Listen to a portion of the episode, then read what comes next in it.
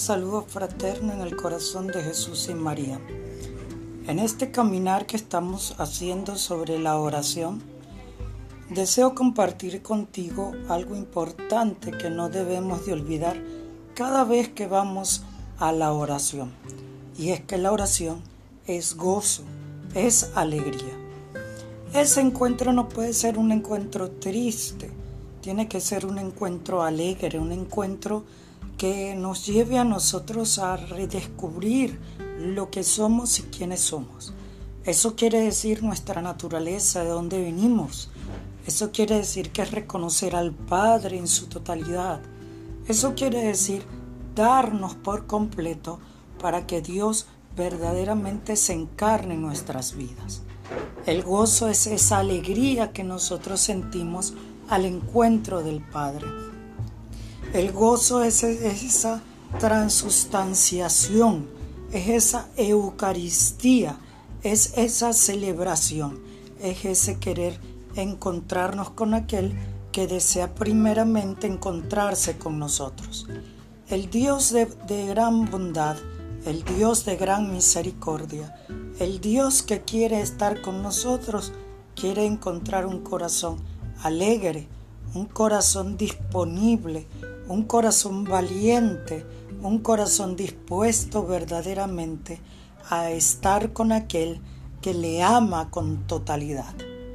Miremos los apóstoles. Los apóstoles no conocían a Jesús, pero Jesús conocía a sus discípulos. Una vez que Él los llamó para que estuvieran con Él, ellos fueron conociendo al Maestro. Y una vez que el Maestro subió a los cielos y envió el Espíritu Santo, que sintieron los apóstoles? Sintieron el gozo de dar a conocer lo que el Maestro les había enseñado. Hoy te tengo una pregunta. ¿Qué te ha enseñado el Maestro Jesús? ¿Qué te ha enseñado a lo largo de tu vida de oración Jesús? ¿Con quién lo estás compartiendo? ¿Por qué no sientes ese gozo de dar a conocer a aquel que siente el gozo de encontrarse contigo? Pidamos al Espíritu Santo que venga hoy sobre nuestras vidas y nos dé el gozo que necesitamos para seguir adelante. Ven Espíritu Santo, Señor y dador de vida.